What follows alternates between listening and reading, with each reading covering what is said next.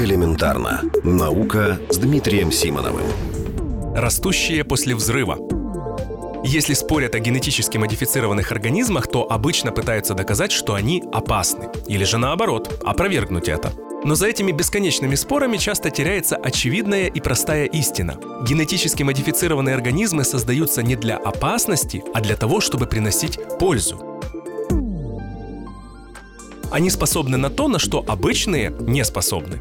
Так, обычные растения уже не могут накормить растущее население Земли, не могут противостоять инфекциям и паразитам. Природа не позаботилась о многом. Не могла же она заботиться, скажем, о том, чтобы растения утилизировали компоненты взрывчатки. Ведь в природе нет ни бомб, ни военных полигонов. Зато об этом позаботилась группа ученых из Великобритании и Соединенных Штатов Америки. Они создали растения, способные перерабатывать гексоген, это один из компонентов взрывчатки, которым загрязнены огромные территории военных полигонов. Он токсичный и в природе разлагается очень медленно. К счастью, есть бактерии, способные его разлагать. Но по ряду причин для работы в поле они не годятся. Поэтому ученые взяли гены бактерий, ответственные за переработку гексогена, и внедрили их в организмы двух видов травянистых растений. Лабораторные испытания показали, что за две недели эти растения способны очистить почву от опасного компонента взрывчатки. При этом в самих растениях этого самого гексогена также не остается. Он разлагается на безопасные соединения.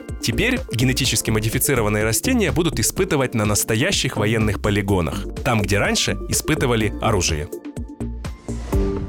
Элементарно. Наука. Ежедневно в эфире «Вестей».